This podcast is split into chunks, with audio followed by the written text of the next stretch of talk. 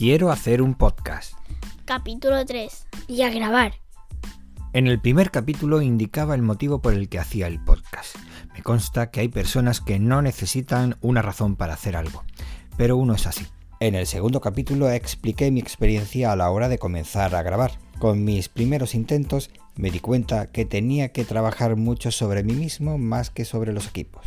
Una vez marcado el objetivo de mejora continua, en este tercer capítulo voy a comentar el fallo principal propio y de otros podcasts, que digo yo, que en lugar de podcast podría tener un nombre más sencillito, puede que para estos locutores no sean fallos, pero para mí sí que lo son, ya que me hacen perder la atención sobre lo que cuentan.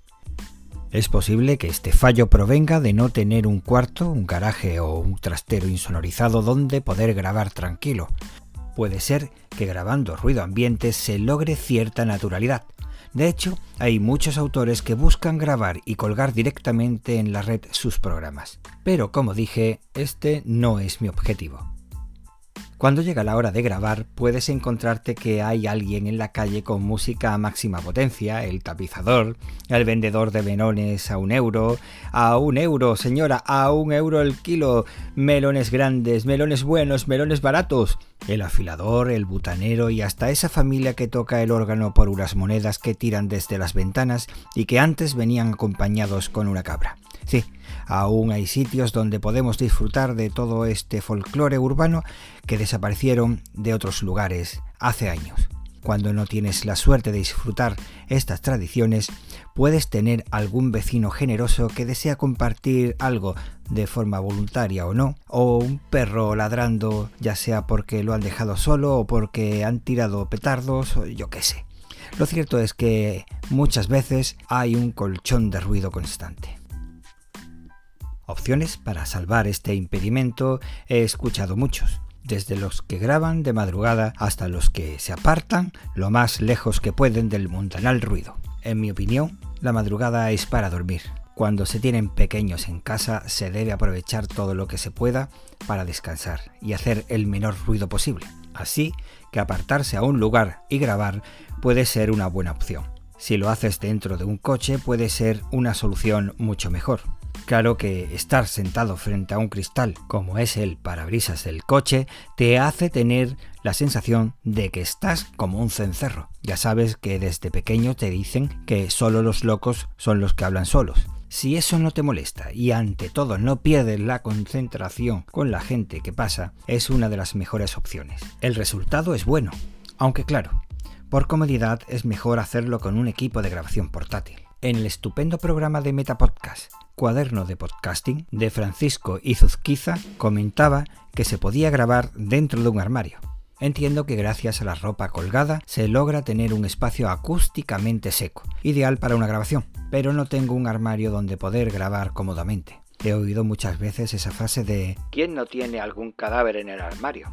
Supongo que será cuestión de sacarlo, darle sepultura y ocupar su espacio para grabar, aunque no tengo hueco en el armario ni para eso, con lo que he probado a meter medio cuerpo y la grabación es bastante buena e incómoda. Como ahora está de moda lo híbrido, podríamos probar eso de meternos en algún sitio como en un maletero lleno de ropa y así de paso conseguir que nadie nos pueda distraer. Conseguiríamos un magnífico estudio móvil.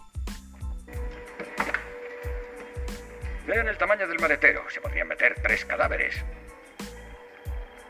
Es broma, solo intento aligerar la situación. En mi caso, no dispongo de tiempo libre suficiente para encontrar un lugar apropiado.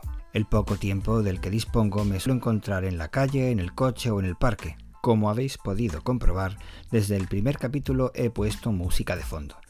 La razón es sencilla busco enmascarar cualquier ruido que se pudiese introducir, así que la búsqueda de la música de relleno se convirtió durante algunos meses en algo necesario. Esto no estuvo exento de dolor de cabeza para encontrar una pieza apropiada y que cumpliese con las licencias de Creative Commons. He encontrado varios sitios para descargar música con derechos copyleft, aunque el que recomiendo sin duda es Jamendo no voy a entrar en discusiones sobre la diferencia entre copyleft y Creative Commons.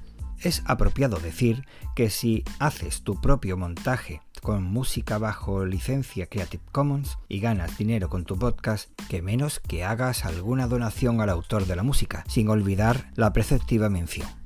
Es cierto que las nuevas aplicaciones como las ofrecidas por las plataformas de Anchor o Spreaker han facilitado el trabajo, ya que te permiten grabar y añadir música que ellos mismos te proporcionan. Espero que os pueda servir estas experiencias que estoy compartiendo.